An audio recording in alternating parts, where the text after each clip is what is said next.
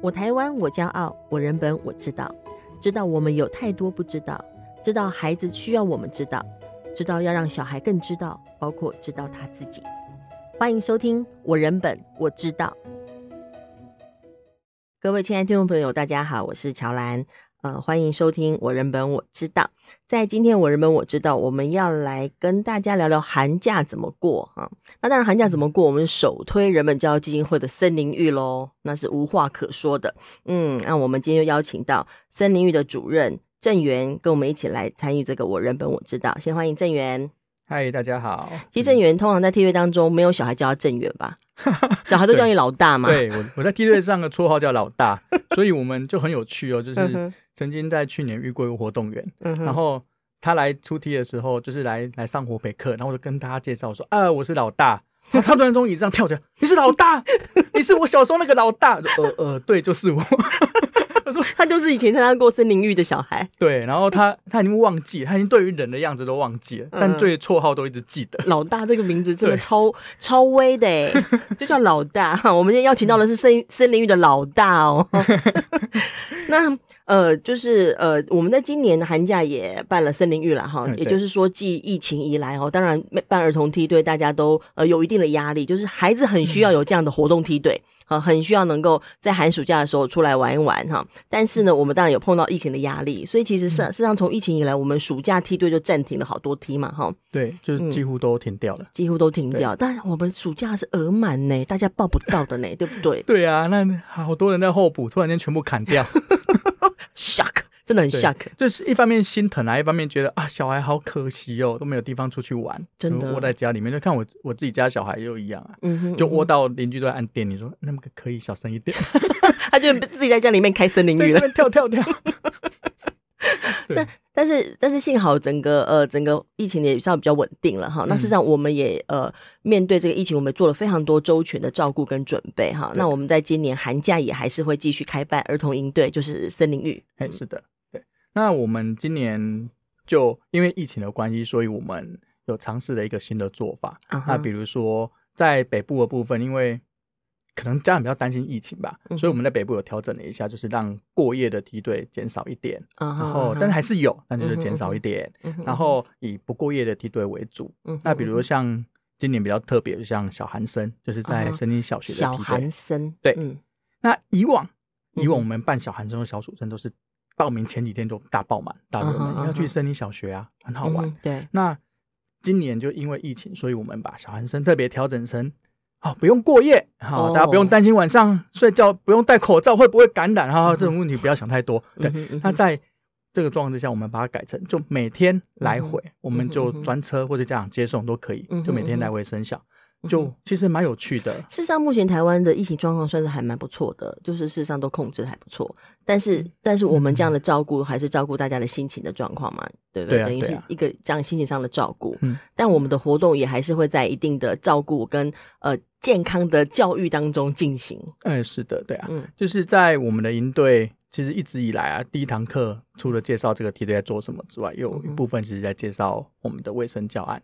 就梯队里面，你来这里怎么照顾自己啊？因为没有疫情的时候，我们还是要照顾自己啊。对对啊，有可能会有流感啊，可能会感冒啊。是，而且很多家长不是都说小孩在家里都不洗手就吃饭？啊啊，对对对。对啊，像这些就是在梯队里面，我们会一直提醒跟注意。那当然，在第一天就会跟孩子谈一下这个整个状况，让孩子在梯队里面可以养成一个比较好的习惯。嗯，因为在在我们的梯队里面就是一个生活营嘛。嗯哼，所以生活营就是你要生活自理呀。嗯哼，你要自己。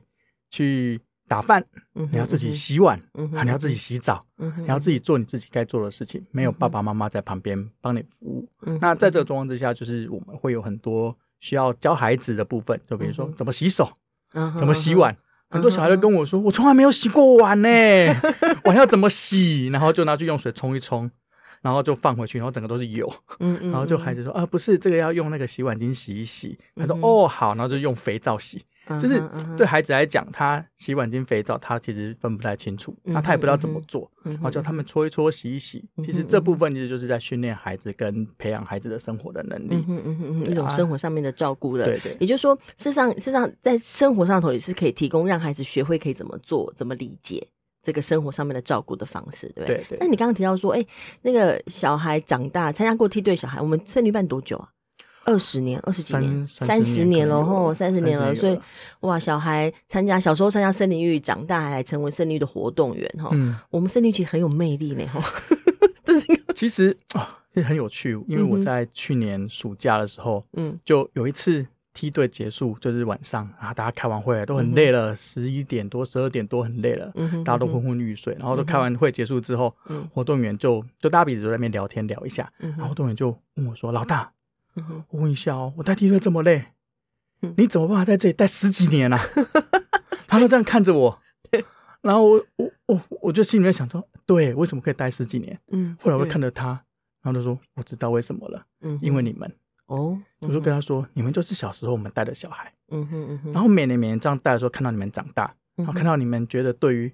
台湾的教育想要更尽一份心力也好，或者说小时候觉得自己有好好的被对待，我好喜欢这个地方，然后我愿意长大再来。那其实这就是我留下来的动力，就是会觉得看到我们的孩子生生不息，一直在长大，而且他们会选择说啊，我也要提供一些好的环境给其他小孩，而且变得更好，然后就一直在长，一直在长。嗯哼哼。我觉得每次看到这个时候就觉得很感动，就觉得 啊。我听你也是，我怎么可以自己怎么有办法坚持这么久？就是因为你们，因为这些就是曾经带过了孩子或者曾经照顾过的人，他们后来慢慢的也更成熟，还可以照顾他人，对，而且真的是比较好的一种成长。就是你可以看到人一直嗯朝善朝好的地方一直走下去，对啊，那就是一种哎，那到底你们森林是做些什么可以让人这样啊？那不就是小寒生呢？就是盖房子，大家都觉得就是 就是营队嘛，对不 对？其实因为像我大学的时候在学校带营队，都觉得带营队很简单嘛。三天的营队就是早上去集合，然后有个执行官在那里开始骂人，嗯嗯，骂完之后就哎吃早餐，早餐吃完了。然后我们就下一个活动啊，就带带团康玩大地游戏，然后又要中午了。中午要吃饭之前来不及吃饭呢，就是饭还没好，然后我们就外面教一个吃饭歌，然后再来回练习个两遍五遍，然后十分钟过啊，可以了，吃饭了。吃饭进去之后吃到一半还要来一个大地震哦，对，操练你啊，对，就就就美其名就是要我们要训练小孩不要挑食，说我们用个大地震，那地震来的时候怎么办呢？那躲到桌下，躲下去之后怎么做呢？就是把所有的菜全部分到所有小孩的碗里面，我管你喜欢吃什么，不喜欢吃什么，这叫不要挑食。嗯嗯，对，然后玩过一遍之后呢，再一个大洪水，然后再站到椅子上再来玩一遍一样的。哎，这种这种方式真的很诡异哈，他就是不断的训练你，根本没得想，没得去感觉，就要一直。按照他的口，你就按照按照每天就是按照一定的流程一直跑，一直走，然后到了晚上啊休息团康啊结束睡觉，然后第二天早上不是睡到自然醒哦，六点就把你挖起来啊跳早操，然后同样的行程再来一遍。那结束之后，我们就问小孩说：“你觉得好不好玩？”他说：“很好玩啊。”我说：“那你玩了什么？”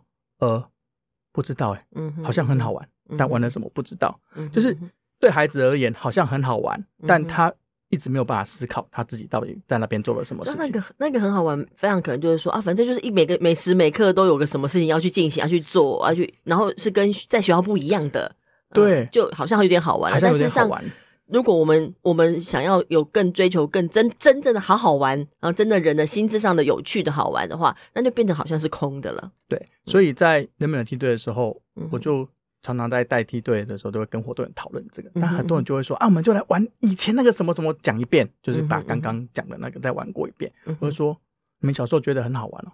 对，很好玩。嗯哼。那为什么我们不能不要做那些事情，但也一样很好玩，而且是好好玩哪一种呢？嗯嗯嗯。那活动人眼就亮起来，那是什么？还有其他的选择吗？嗯，说有。嗯嗯，我们就来玩。那比如说在竹巢梯，我们常常讲竹巢梯，我们说带小孩盖房子，嗯哼，好不好玩？嗯，或者说。对，好像有点有趣。好，我们要做多大？做什么模型呢？不是，我们真的来盖，好玩吗？对啊，好好玩啊！活动员说没想过我可以盖房子哎，我以为我不是建筑系，我是一个中文系的学生，我可以盖房子哎。嗯哼，对，好好玩啊！而且在盖的过程还可以呢？盖房子怎么那么好玩呢？因为满足小时候的秘密基地的梦想啊！有没有想过你小时候秘密基地吗？有人在沙发底下，有人在餐桌底下，有人用布盖起来，就是一片。每个人其实都有自己对于私领域的需求，它是自己的空间。因为你想要自己的房间，对不对？那是你自己的房间呐。那我们在一起盖房子的时候，我们一起完成秘密基地，就是一起盖出我们自己的空间。其实小孩很爱，大人也很爱。那这这中间好玩吗？当然好玩了。从零到有，就是一种乐趣，而且是一种成就感，很有成就感。对，因为他他不是只有嘴嘴巴讲讲或画在纸上的，他真的去动手，然后真的看到那个空间在，你可以进到那个空间里头去，就是一种梦想的实现啊。嗯嗯，就是活动员也觉得啊，我的天啊，我有怎么这种梦想？小孩也是啊。嗯嗯嗯，对啊。那我们这个这个当然有趣啊，这当然会比那样一直玩团康哦，一直做一直跳一直跳游戏啊好玩，电来电去。对啊。这我觉得这就是好玩的地方，所以就会一直在人们的梯队里面会有一批，嗯，很很喜欢来的孩子，嗯，会一直从一年级、二年级这样一路上一直一直来，一直来，一直来。这种创造性确实不太一样啊。就是说，你玩一玩团钢，我干嘛？还是这种那种消耗型的？你以为你在玩什么？可是盖一个房子，或者像我们还有机关梯啊等等，它其实是一个创造性的过程，跟创造性的活动。对啊，然后包含就是你每一次的思考的教案也会不一样，因为因为你对于这件事情有什么感受，你会想要尝试一个新的。嗯哼啊，那比如说。在竹草地里面，我们就可以想很多不一样的教案啦。像有活动员对于，他就觉得采光这件事情很有趣，欸，采光，采光，哎，那我们要不要来 弄个采光？嗯，对。然后说啊，可是我们盖的房子四面都是光，哎，那怎么采呢？那通常一般可能到这边哦停了，就就不知道怎么就算了，对。可是，在人本的营队里面，那么活动员就会觉得，就这样吗？不行，我一定要想一个什么可以玩的。他说啊，不然我们弄点布。不同颜色的，然后挖个洞，然后把弄玻璃纸好了，不同颜色，哎，就让这个教案就变得更有趣了。嗯哼，那我们就可以带孩子去思考创造性，以及我要一个什么样的，的环境，怎么样的秘密基地啊？从色彩谈起，从采光谈起，就一路可以谈很多啊。听起来是呃，连带队的活动员跟大人自己也在这个过程当中，蛮有蛮多的自我实现跟创造的卡发挥吼。对啊，就是对活动员来讲，他也不只是来贡献自己而已，而是他自己在心智上。也有有某种收获，对，他也会在长大，也只是获取新的知识，对，因为他又不能够依循过去经验 对，而且比如说像像前阵子，像去年的暑假，我弄了大台北寻宝记，大台北寻宝记，大台北寻宝记就是一个带小孩在台北，嗯哼，寻寻宝，嗯，走读的梯队，非常好玩。那在里面我们就会谈到一点历史嘛，那我们就谈一点历史，那我们当时就跟孩子谈说。来，我们今天跟大家谈一件事情哦。你们有听过台北大空袭吗？啊哈啊啊！你们知道台北有被空袭过吗？嗯嗯。一般的小孩都露出一种哈，有吗？对，因为我们是小学生吧，对不对？我们梯队小学生。对，活动员说啊，有吗？嗯嗯。对，其实很多人不知道，可是这是在几十年前的事情而已。对，没多没，是上个虽然是上个世纪，可是真的没有太久哎，没有太久，不到一百年了。对对，可是，在我们台北这块土地的人不知道，在台湾的人不知道。他更有趣的问他们说。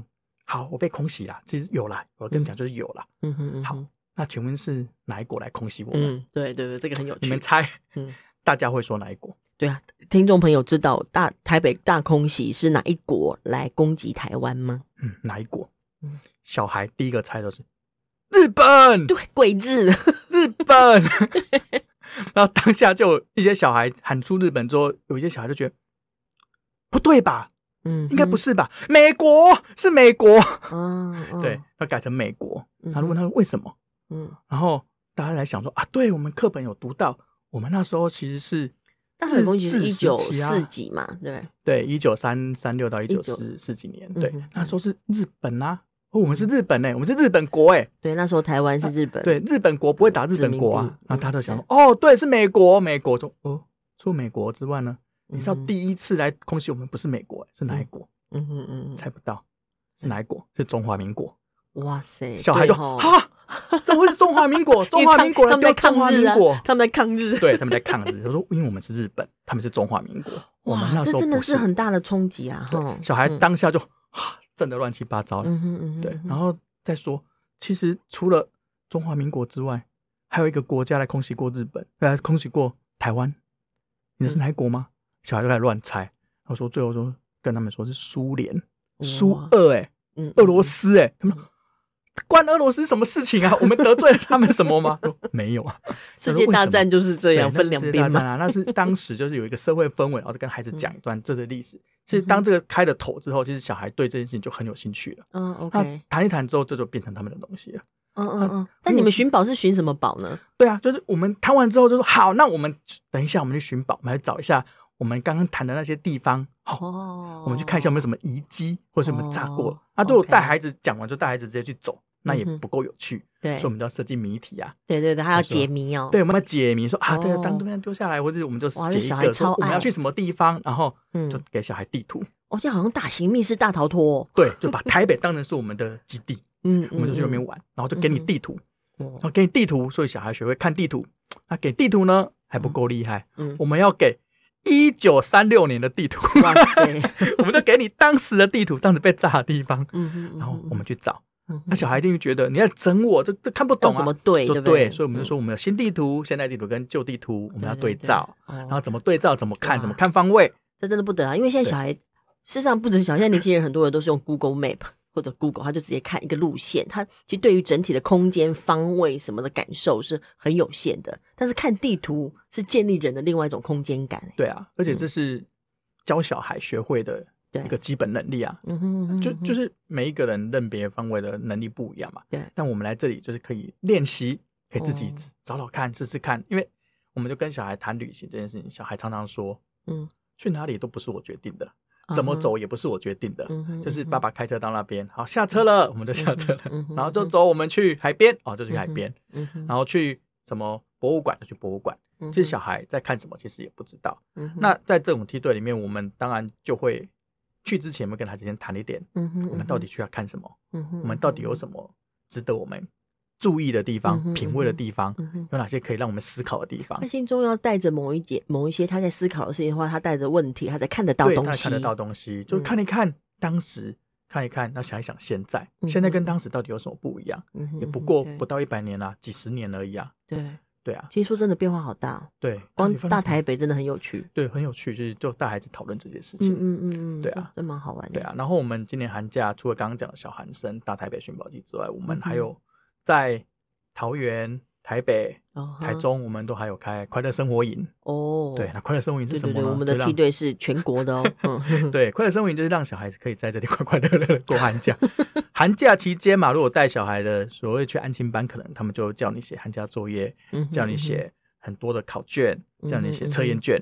那在这里，我们当然希望孩子可以能够过一个比较属于自己，真的是把那些课业啊、三西啊都先远离一下。嗯，连三西哦，对，连三西都没有。但是他要专注在一个其他的部分，对，其他部分就是课程，所以我们就会安排一些，比如说小孩之前在学校学习中比较少做的艺术课程啊。手作课程啊，对对，科学性的课程啊，对对。像在梯队里面，我们曾经做过教案叫纸飞机，嗯，那小孩就觉得纸飞机这有什么好讲的？我小时候常做，觉得很容易这样。对，然后我们都跟孩子讨论说，嗯，那我们来试试试试着做看看，纸飞机呢到底是机翼比较大飞的比较远，还机翼比较小飞的比较远？嗯嗯，对。那小孩就说跟机翼无关哦。是头比较重比较远哦，头比较轻就比较不远哦。哦，真的是这样吗？为什么？他还先猜想哦。对，先猜想，然后我们来试做，猜猜看，然后为什么会这样？嗯，再讨论怎么一回事，怎么一回事？对，然后带这样过程，就带孩子的生活经验，嗯哼，然后带给一点，带一点我们跟他要谈的科学的原理，嗯哼嗯哼，对，啊为什么会会比较自己比较大会？会飞不远了啊，因为有什么上升气流啊，因为它阻力比较大了。哇，你白努力都可以弹了。对，就弹一点点，那小孩就是哦，就知道，就至少有个有点概念。而且飞机真的是人追求自由的一个梦想的实现。然后最后再跟孩子说啊，如果都没有机翼的飞机可以飞嘛？嗯嗯，对，其实有，就带他们对，就带他们做另外一种手指机，哈，就是一个圆圈，然后这种咻，嗯嗯，发现这种飞最远。然后就跟他讨论，为什么没有记忆也不重，可以飞这么远？到底怎么回事？就在颠覆大家刚刚对纸飞机的全部想象。重新再来一遍，这很有趣。这就是我们在梯队玩的，这这好玩吗？这好玩啊！说是说快乐生活营，基本上你如果要谈，我们基本上等于是在建立孩子的素养嘛。对，它就是一个素养嘛，他一个生活当中的培养的素养嘛。他如何看到一个他。可以游戏，我觉得游戏真的很重要。游戏对每一个小孩都很重要。它它不只是情绪上面的一个发展或舒缓，游戏本身它就是创造性跟人与世界的连接嘛。对。那在这个过程当中，他还去想事情，他还去猜想，他还有一些互动，然后他跟大人之间也缔结一些关系，跟其他小孩也缔结一些关系。但当然当中也会有一些冲突啊等等，他去面对这个冲突。嗯。那基本上是建立这个小孩内在素养的能力。对啊，对啊，因为刚刚讲就是在人本，我们也是一个生活营。那那其实很多时候都生活在一起嘛。那所有的孩子来自于不同的地方，那聚集在这边，那当然就是彼此相处之间就必须要有很多的讨论空间啊，对，沟通协调啊。对，那在人本营队里面，其实我们我常常跟家长说啦，就是我们在梯队里面，我们提供三个很重要的力量哦，就是小孩来这里可以学到一个沟通协调的能力啊，哦，对，然后可以表达自我的能力，因为在那么多人群里面，你要盖房子，大家每个人都有自己想象，你要怎么说服大家盖你的房子？你要把你的想法。充分的沟通出来，嗯哼，他沟通出来之后，你当然还要跟大家协调讨论啊，对对啊，那些能力很重要啊。但最后一个是团体合作嘛，嗯，因为大家在这边，我们一起完成我们自己的家，不是每一个人都完成自己一个，那都盖不起来了。嗯，那这些东西都是在我们透过于在梯队里面，然后无形之中、游戏之中，然后带给孩子学习的。那这些都是孩子无形学习到能力，而且带着这些能力回家，回到学校，会让自己长大。到成人，他还是都会记得这些能力。哇，真不错！你最后让你总结一下，我们寒假到底还有什么梯队让人家报名啊？我们总要工商一下，对不对？嗯，对啊，就是现在哈，大家可以打开我们的网站，啊，打开人本网 站，打开人本网站，然后再看一下我们还有什么营队呢？我们现在刚刚讲的快乐生活营，现在还可以报名哦。但名额也不多了，嗯，要抢要快。都是小学哈，我们这次的梯队，对，都是小学。哎，台中有青少年的，台中有那种关于热血。追求自我，嗯，然后我们可以挥洒汗水，可以自由奔驰。对，就是我们台中有一个青少年的铁马梯队，那其实这是这也是历史悠久，十多年了。对，我们其实也是蛮多小孩长大之后回来当助教啊，等等。对啊，就是光。光这样，你说小时候我们常常都会说，我有一个梦想，要想要去环岛。嗯哼，啊，其实人家来参加这个梯队，三年就环完全岛了，还可以到离岛。对，还可以到离岛，去到离岛去了。那 金门也去过了，澎湖也去过了。对啊，其实这些都是带孩子带玩。然后其实。很多时候，除了骑脚踏车可能是一种热血青春之外，其实很多时候都是他们的交友空间。啊哈啊哈，对，很多孩子都是每年每年来啊，然后到长大了再回来啊，嗯，他们就觉得这带给我是一个儿时的想象，儿时的梦想，然后我的成长过程，然后我的交友圈，我的朋友在这边，因为在学校里面，很多小孩都跟我说，他没有办法跟同学聊太多，因为嗯哼，无法交心呐，对，不知道不知道谈什么，可是在这里我们很容易就会。可以有一个可以聊的议题，嗯，然后甚至越大越好聊。对对，所以有个青少年铁马梯，然后你刚刚说快乐生活梯，快乐生活营，对，然后还有小寒生嘛，小寒生去生小的梯队，去森林小学。对，如果你要过夜的话，我们还有生小四读营哦。哦，对，那这个真的是梯队是有过夜的，对，有过夜的。对，然后我们在台中还有儿童的脚踏车营队。刚刚讲的青少年是国高中，那我们当然还有。四年级、五年级、六年级的孩子，嗯可以来参加的，嗯哼嗯哼，儿童营队、儿童脚踏车梯队，嗯，对啊，这都很好玩。就是小时候小学先来骑儿童儿童单车，对，然后长大之后我们再来跑远一点，对，就青少年单车梯去环岛，我们再去追风。但今年今年寒假青少年单车应该是去花莲，对？对，他去花莲嘛，好好地方，嗯，真好，嗯。那呃，所以呢，所有的这个儿童营队的讯息，就我们森林浴的相关讯息，会在呃人本教育基金会的网站上头，或者你打森林浴，就是森林好教育的育，对，也可以搜寻得到嘛，哈，是的，也可以搜寻得到。然后就就是呃，如果听众朋友有兴趣，或者是想要进一步了解，也都可以利用这个网站去看相关的讯息。那因为。嗯确实名额也是有限的哈，那我们为什么即使名额有限，还是要有这个时间来做点这种工商、工商宣导、工商服务呢？就是这当中里面所体现的，我们对待孩子的方式、嗯、孩子成长的过程的需求，然后以及一个人对于创造性、对于游戏、对于自我实现的那个舞台的需求，嗯、我们都都希望能够透过在森林浴当中提供给孩子。但我们也希望透过今天这个 podcast，让呃听众朋友可以体会到说，我们可以提供给孩子一个怎样的成长环境。就比如像森林浴这样的成长环境，让人的沟通协调能力可以发展，让人的表达自我能力可以发展，让人有能力可以与他人合作，然后在团体当中能够保有自我的空间，保有自我的思想，又同时能够理解他人以及与他人相处，那不是很美好吗？超棒的，我自己都想去了。OK，今天非常谢谢郑源，呃，来跟我们一起讨论，呃，跟我们大家介绍，呃，这个森林浴的内容哦。谢谢郑源，谢谢，谢谢大家。嗯，那也谢谢大家的收听，我们下次见，拜拜，拜拜。